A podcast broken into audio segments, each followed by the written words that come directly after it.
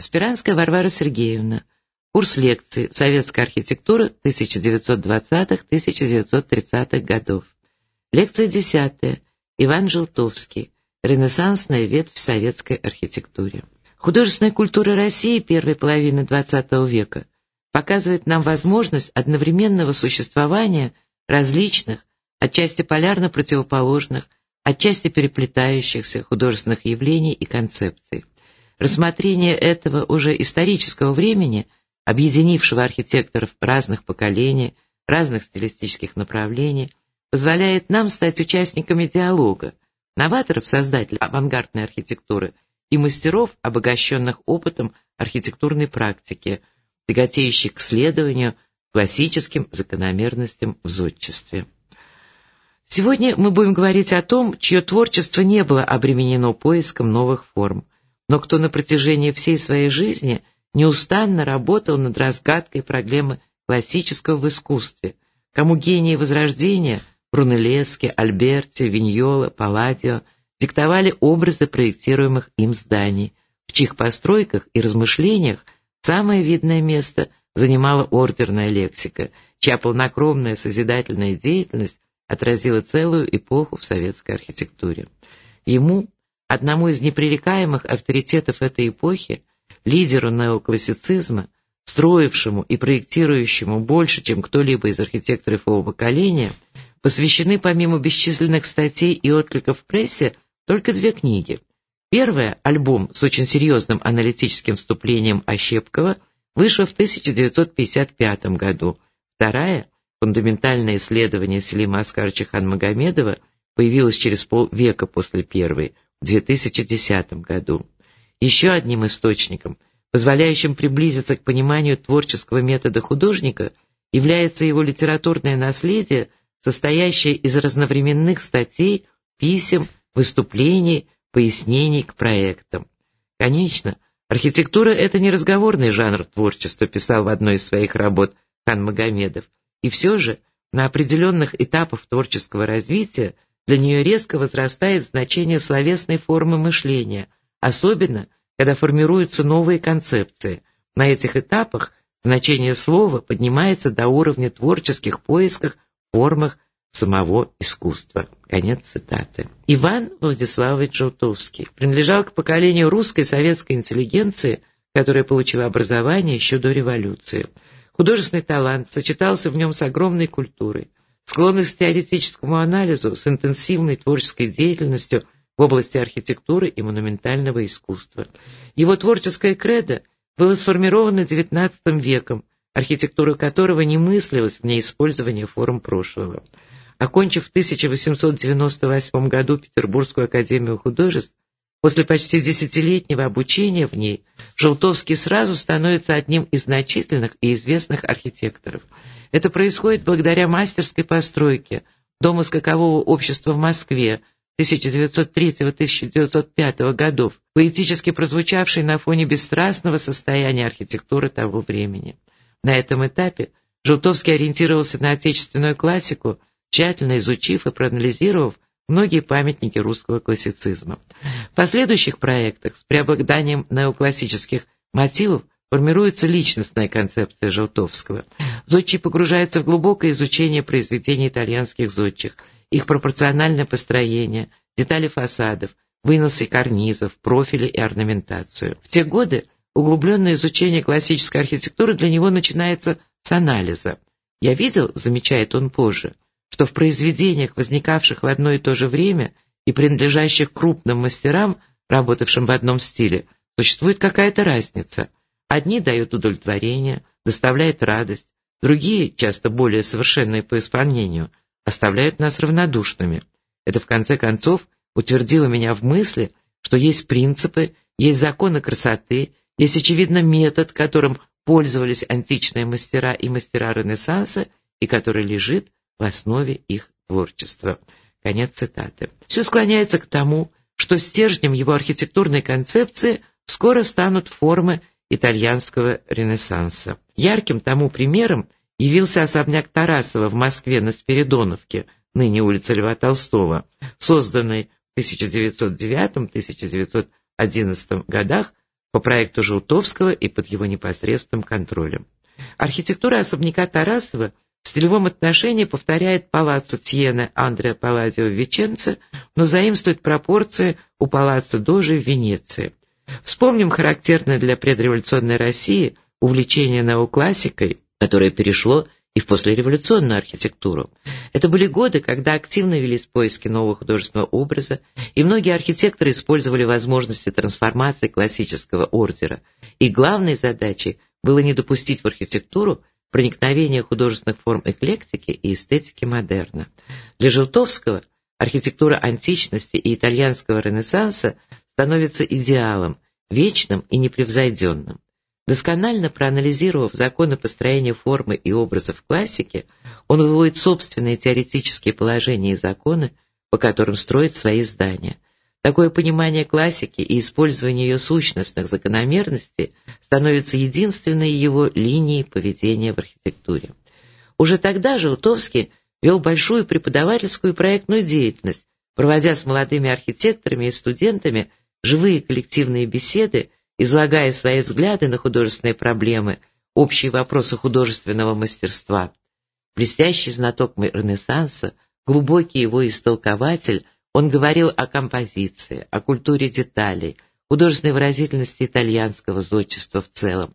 В своих беседах Желтовский прививал своим слушателям вкус и умение самостоятельно познавать закономерности построения архитектурной формы, предостерегал против сведения ее утилитарной функции – Главным он считал пропаганду не классических форм, а архитектуры как великого искусства. В своих теоретических выступлениях неоднократно призывал не копировать старые формы, а учиться у классиков и творчески перерабатывать архитектурное наследие. Он говорил, классика – это высшая мудрость. Все, что мудро, то классично. В классических архитектурных сооружениях все решено просто и грамотно. В этом заключается их подлинная красота – Конец цитаты. И хотя в своих беседах Желтовский чаще всего рассуждал об общих классических проблемах художественного мастерства, он всегда воспринимался как лидер неоклассики и ее неоренессансной ветви. Изучение и анализ произведений античности, эпохи Возрождения и русского классицизма, знакомство с приемами прошлого, гармонизацией и пропорциональностью сооружений рождали уважение студентов к художественным и формообразующим проблемам архитектуры. Недаром среди тех, кто прошел школу Желтовского, был и гениальный, как мы уже говорили, формотворец, новатор Константин Мельников. При том, что в художественной среде первых послереволюционных лет нарастало недовольство творческой направленностью архитектуры, находящейся в рамках неоклассицизма, который сторонники авангарда видели лишь отрицательные стороны, определенная чистота и строгость стиля работ Желтовского – их высокое художественное качество было привлекательным и интересным для большинства архитекторов. Таким образом, уже в самые ранние годы развития советской архитектуры были заложены основы творческого направления, которое впоследствии стало именоваться школой Желтовского. Первый этап формирования этого направления 1918-1923 годы проходил в сложной борьбе с новаторскими поисками укрепляющегося тогда архитектурного авангарда. После революции многие учебные заведения России были реорганизованы. В их стены пришло новое поколение педагогов, стоящих на позициях авангардного искусства, внедрявших новые принципы и методы преподавания. Но одновременно формировались и все основные характерные особенности неоклассической школы Желтовского, четкая эстетическая платформа и определенная система художественно-композиционных приемов. Окончательному становлению школы Желтовского как отдельного творческого течения помешал отъезд архитектора в 1923 году в Италию. Возвращению Зодчего в Советскую Россию в 1926 году авангардные архитектурные течения уже определили путь большинства архитекторов, ставших убежденными сторонниками рационализма и конструктивизма.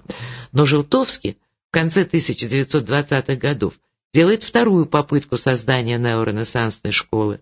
Талантливый архитектор и опытный педагог, он общается со своими учениками и сотрудниками по проектированию в прежней манере коллективных бесед, увлекая их неоспоримыми с его точки зрения, еще более укрепившимися после поездки в Италию, преимуществами постижения классики.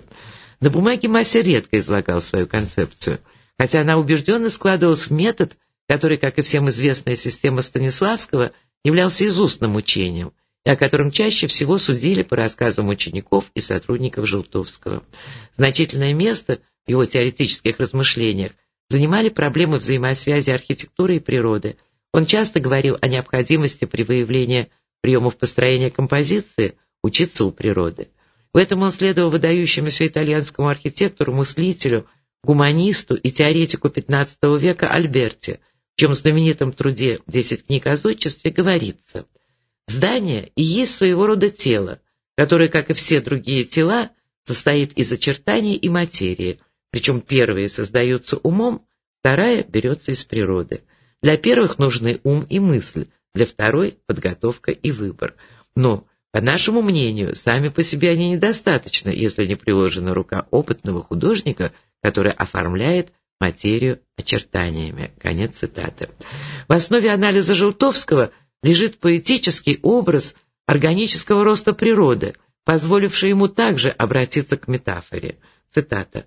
Закон дифференциального развития приводит нас к росту закона роста организма, преодолевающего силу тяготения в вертикальном направлении и инерцию в горизонтальном.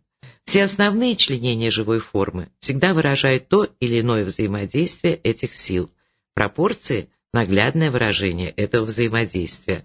Отношение частей к целому и друг к другу выражают разные моменты живого роста, разные этапы его борьбы с тяготением и инерцией, разные возрасты организма, стремительный взлет юного побега, великолепное равновесие цветения, усталость увядания и тяжесть созревшего плода. Пропорции в руках подлинного художника должны быть не мертвой математической схоластикой, а могучим средством выражения, почерпнутым из наблюдения и изучения органической материи, живой жизни. Конец цитаты. Особое внимание уделялось Желтовским завершенности архитектурного организма, связанной с подчиненностью целого и частей. В 1937 году в статье о некоторых принципах зодчества он писал «Каковы же заповеди или аксиомы классической школы архитектурного языка? Прежде всего, это закон единства, сложный, подчиняющий себе все многообразие входящих в него элементов. Его всегда надо иметь в виду – Творческая мысль архитектора всегда должна идти от целого к части, а не наоборот, даже в тех случаях, когда он работает над отдельным элементом целого, например, над жилой ячейкой или домом, входящим в комплекс. Конец цитаты, но еще. Гармония. Вот что лежит в основе всех видов искусства на всем протяжении человеческой истории. Правда, она всегда олицетворяется в конкретных стилевых формах, но стиль – явление приходящее, и каждый стиль это только вариация на единственную тему, которой жива человеческая культура, на тему гармонии. Конец цитаты. Удивительно, но свои творческие принципы Желтовский никогда не возводил в догму. Он был высоким ценителем готической архитектуры и с глубоким вниманием относился к творчеству функционалиста Ле Корбюзье, пропагандировавшего интернационализм в архитектуре.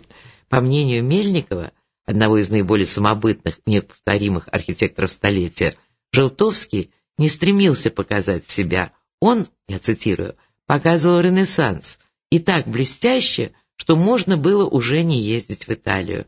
Конец цитаты Мельникова. Свою любовь к итальянскому Ренессансу и желание ввести его формы в современную архитектуру Желтовский обосновывал и теоретически, и ссылками на историю, считая, что в русской архитектуре издавна существует классическое греческое начало, принесенное византийским влиянием и закрепленная позже итальянскими мастерами, участвовавшими в строительстве Московского Кремля. Он был убежден, что наследие итальянского возрождения близко русской архитектуре, и использование его в современных условиях будет развивать ее греческие истоки. Во второй половине 1920-х годов, уже широко используя композиционные приемы и формы итальянского возрождения, Желтовский с учениками, костяк школы составляла как шутили сподвижники мастера, так называемая квадрига Желтовского, архитекторы Гольц, Парусников, Соболев, Кожин.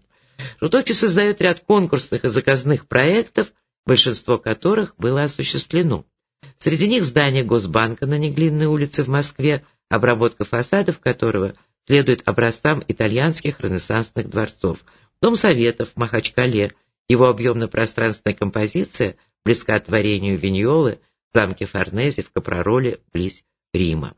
Здание Госбанка на Неглинной улице в Москве было построено в 1927-1929 годах. Первый вариант проекта Госбанка выполнен, как пишет Хан Магомедов, в аскетических формах рустованно-арочной архитектуры и явно несет на себе следы гармонизированного конструктивизма. Но затем стилистика проекта была резко изменена и сориентирована на ренессансную трактовку ордера в духе итальянских ренессансных дворцов Палаццо Ручелаева в Флоренции, Альберте, Палаццо Пиколамини в Пиенце, Расселино, Палаццо Канчелерия в Риме. Таким образом, проектирование здания прошло ряд стадий, в течение которых автор освобождал его от форм и деталей гармонизированного конструктивизма, который был свойственен стилю промышленных построек мастеров в 20-е годы, оставляя на фасадах лишь ренессансные детали. Здание Госбанка общепризнано великолепным образцом ренессансной неоклассики.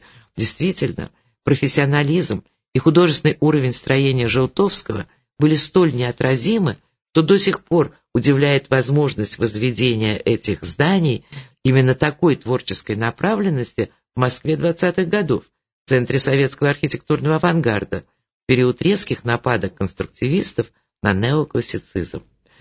Дом Советов в Махачкале строился в 1927 году как композиционное ядро города. По замыслу Желтовского здание должно было стать статическим центром, организующим и формирующим всю последующую застройку города. По словам Хан Магомедова, Дом Советов Желтовского, расположенный на холме, ориентированный на море, это уникальная по объемно-пространственной композиции сооружения, некая грандиозная скульптура. И далее, он пишет, Дом Советов в Махачкале условно можно рассматривать как вторую после дома Тарасова попытку Желтовского копировать конкретное итальянское палаццо. По общей объемно-пространственной композиции, по этажности, по конфигурации плана, по формам и даже по деталям. Конец цитаты. Естественно, добавим мы, было спрашивать в гневе, как это делали конструктивисты на страницах своего журнала «Современная архитектура», я цитирую, что общего по идее и образу у Дома Советов Желтовского с сооружениями римско-католического вельможи. И тем не менее, во второй половине 1920-х годов Желтовский, как и прежде, оказывал большое влияние на общий художественный уровень советской архитектуры, оставаясь практически единственным авторитетным неоклассиком – не отказавшимся от своей концепции формы, выработанной еще в 1910 году. Считая архитектурный авангард временной модой, несмотря на свои удачные в нем опыты, он был уверен в необратимости возвращения неоклассицизма как главенствующего творческого направления на архитектурную сцену. Следует заметить, что в это время Желтовский придавал особое значение работе в промышленном строительстве, которое было новой областью советской архитектуры.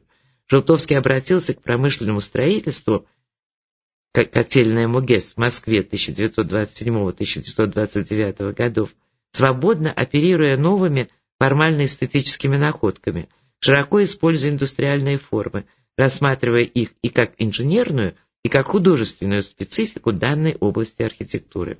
Так возник некий рафинированный, гармонизированный конструктивизм, о котором мы уже упоминали ранее – своеобразная струя неоренессансной школы Желтовского, безусловно, внесшей в промышленную архитектуру большую художественную культуру.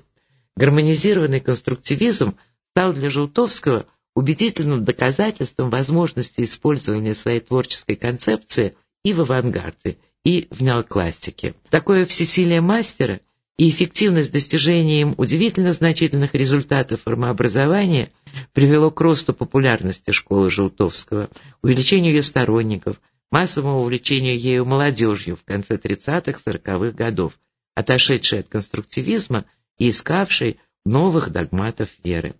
А лидеры конструктивизма не скрывали опасности этой популярности для своих творческих позиций – идущий со стороны неоренессансной школы Желтовского. К 1932 году Борьба творческих течений, в основном неоклассики и конструктивизма, резко обострилась.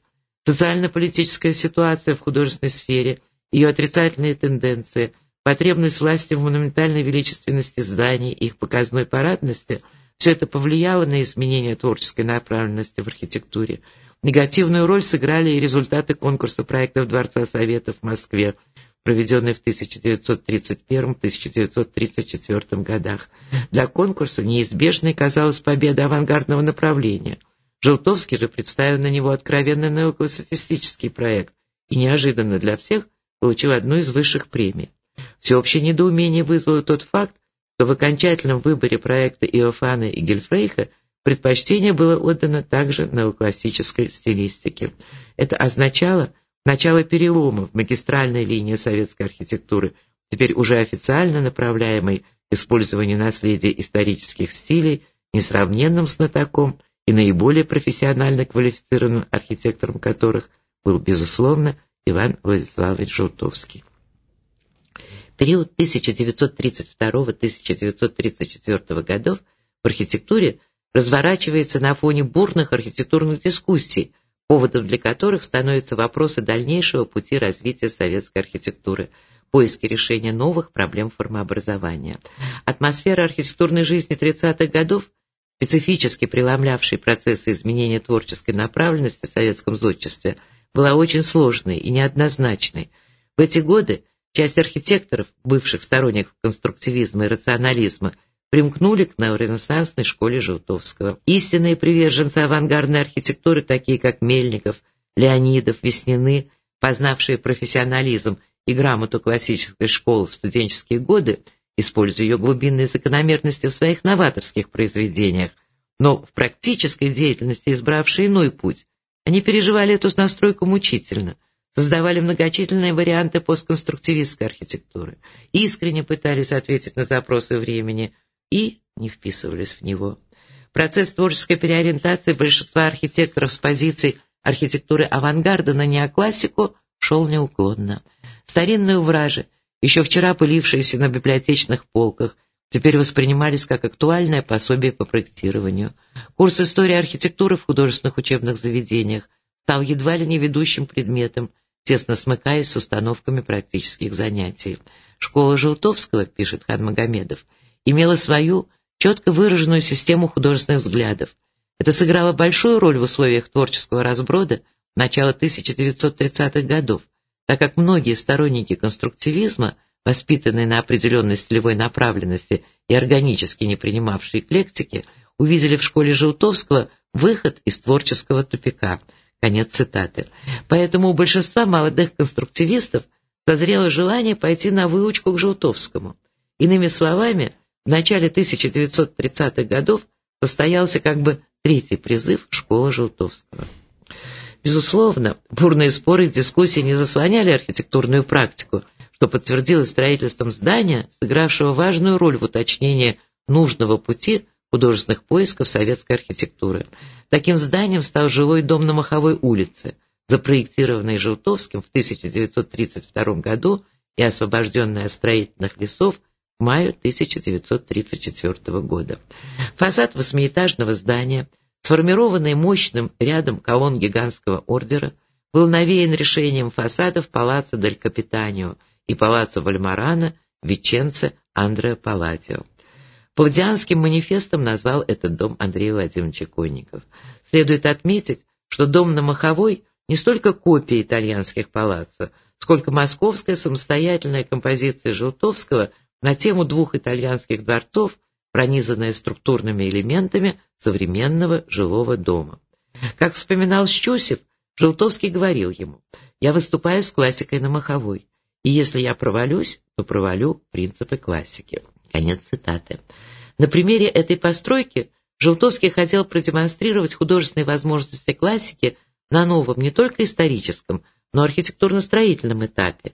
И дом этот стал более убедительным аргументом в ходе творческих споров и дискуссий, чем многие теоретические декларации. Вот как оценивает эту ситуацию Селим Аскарович Ханмагомедов. Цитирую.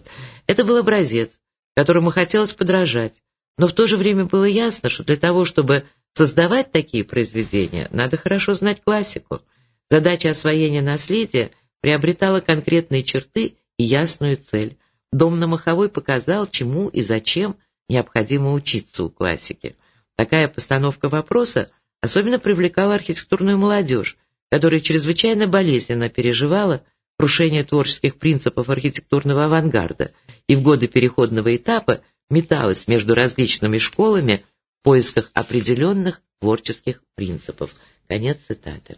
Очень важно еще раз отметить, что Желтовский с дореволюционных лет последовательно углублял свою творческую концепцию, основанную на вечных ценностях ренессансной классики, с четкой целью стремился к стопроцентному овладению ее художественно-композиционной системы. Причем архитектор хотел не только освоить палитру средств и приемов итальянских мастеров, он стремился стать практически на равных с ними. Конечно, ставить такие цели мог не каждый, может быть, лишь один Желтовский в силу уровня его художественного таланта. Селим Аскарович Ханмагомедов, рассуждая на эту тему в своей книге, посвященной великому мастеру, пишет, «У нас тогда подлинных архитектурных супергениев было по крайней мере двое – Желтовский и Леонидов. Да еще двое были на уровне художественной универсальности – Татлин и Малевич. И далее подтверждает свою точку зрения. Как-то ученики спросили у Ренуара, что важнее в искусстве – что или как? Он ответил «кто?». Конец цитаты. Дом на Маховой знаменателен уже тем, что, проектируя его Желтовский впервые, оторвался – от почти буквального использования итальянских прототипов, работал раскованно и свободно, осмеливаясь действительно почти на равных с итальянскими мастерами развивать приемы и средства художественной выразительности Ренессанса. В результате здание получило, как откликается Андрей Владимирович Коников, образную силу, которую нельзя было игнорировать. Надо отметить еще одно важное обстоятельство, на которое всегда обращали внимание современники Желтовского – Мастер корнями своего творчества уходил не только в античную эстетику, но и, пожалуй, в древнюю методику строительства. В методах его руководства постройкой еще звучали отголоски цехового мастерства. У него был культ индивидуальной художественной культуры. И не случайно лучшими лепщиками, модельщиками, столярами, штукатурами считались в Москве те, кто работали на стройках Желтовского под его руководством. Творческая архитектурная деятельность Желтовского в период 30-50-х годов широка и многогранна. Он работает не только в Москве, но и в самых различных городах и районах страны. Достигнув высочайшего уровня архитектурно-художественного профессионализма в эти годы, мастер как бы проверяет на практике свои многочисленные разнообразные разработки – и открытия в различных вариантах объемно-пространственных композиций, экспериментирует в области формообразующих возможностей неоклассики в целом. Так, в 1930-х годах Желтовский участвовал в реставрационных работах сочинских курортов, и там же, в Сочи, в 1935-1936 годах создал великолепное сооружение, гармонично вписавшееся в окружающую южную природу. Это дом уполномоченного в ЦИК. По словам Ханмагомедова, это сооружение – одно из лучших палладианско-классицизирующих произведений мастера и далее уточняет, дом уполномоченного в Сочи, наряду с домом на Маховой, это два классических сооружения, выполненных, возможно, даже на уровне мастеров итальянского возрождения. Почти два десятилетия, 30-е и 50-е годы, мастер экспериментирует с объемно-пространственными композициями театральных зданий – разрабатывает проект реконструкции Большого театра в Москве с воссозданием классической колоннады по периметру театральной площади. Работает над новым решением, к сожалению, незавершенным, театра де Таганрога 1937 года. В начале 50-х годов архитектором был разработан ряд проектов типовых кинотеатров, по которым в Москве были построены кинотеатры «Победа» и «Слава». Проект достройки и приспособления театра имени Немировича Данченко в Москве в 1953 году – можно считать лучшим в серии проектов зрелищных сооружений мастера. В композиционном решении фасадов театра Желтовский продолжает традиции русского ампира. Главный театр по своим художественным достоинствам – уникальное произведение, не уступающее своим профессиональным уровнем лучшим произведениям русского позднего классицизма. В конце 40-х, начале 50-х годов начинается повсеместное строительство крупнопанельных и крупносборных многоквартирных жилых домов. Новый вид строительства породил требования новых приемов, поставив перед архитекторами новые художественно-композиционные проблемы. Главное, необходимо было найти такое решение, которое в условиях новых строительных технологий не выходило бы за пределы господствующей тогда неоклассики. С необыкновенной энергией взялся за решение этих масштабных задач и Желтовский. Архитекторы прежде всего интересовали проблемы, связанные с поисками художественного образа крупного многоэтажного здания. К тому же он хотел найти соотношение новейшей техники строительства и художественно-композиционных возможностей архитектуры итальянского ренессанса. С 1940 по 1950 год в Москве на Большой Калужской улице Желтовский строит восьмиэтажный жилой дом. В 40-е и 54-е года, и тоже в Москве на Смоленской площади, мастером возводится еще один многоэтажный дом. Это было уже четвертое здание в духе итальянского палаца после особняка Тарасова, Госбанка, домов на Маховой и Большой Калужской, построенное Желтовским в Москве. Этим двум монументальным, широко известным жилым домам свойственны простота и величавость. Они отличаются своей мерой, своими пропорциями, согласованными с окружением. Здесь было все, что нужно для масштабного художественного эксперимента, пишет хан Магомедов, подчеркивая удивительно тонкие флорентийские мотивы, тщательную разработку архитектурного декора, карнизов, пилястр, поясов, отдельных фрагментов фасадов. Оба дома были восприняты многими архитекторами как удачное решение творческой проблемы, а сам мастер был убежден, что он вышел на очень перспективную дорогу в поисках монументальности многоэтажных жилых домов. За короткий период с 1950 по 1955 год в Москве и других городах стали возводиться аналогичные дома с вариацией тех или иных найденных Желтовским художественно-композиционных классических закономерностей. Цитата. Здесь могли быть удивительные художественные открытия, завершает эту главу в творчестве мастера проникновенный его исследователь Хан Магомедов. Но, к несчастью для Желтовского и советской архитектуры в целом, именно эти художественные открытия были отброшены как вредные в те годы, когда назревали серьезные события в формообразующих процессах советской архитектуры. И опять все рухнуло. Рождавшаяся тогда новая творческая концепция так и не была востребована и развита. Конец цитаты. В переломе 1950-х годов началась борьба с излишествами в архитектуре, связанная с необходимостью снижения стоимости строительства, в обойму которой попала и ордерная стилистика, и неоренессансная школа Желтовского. Завершая рассмотрение двух периодов советской архитектуры первой половины XX века, авангардного с 1918 по 1932 годы и классицистического с 1933 по 1954, который часто и не совсем правильно называют сталинским ампиром, необходимо подчеркнуть, что и одному, и другому периоду был свойственен высокий дух, глубокий профессионализм, всепоглощающая искренность. В эти периоды архитектура развивалась под влиянием внутренних, формообразующих и стилеобразующих движений – создавая действенные, противоборствующие художественно-композиционные системы. Это давало архитектуре движение и обновление идей и концепций, ибо бессмертно высказывание великого архитектора современности Ле Корбюзье «Архитектура подобна реке, которая постоянно меняет свое русло».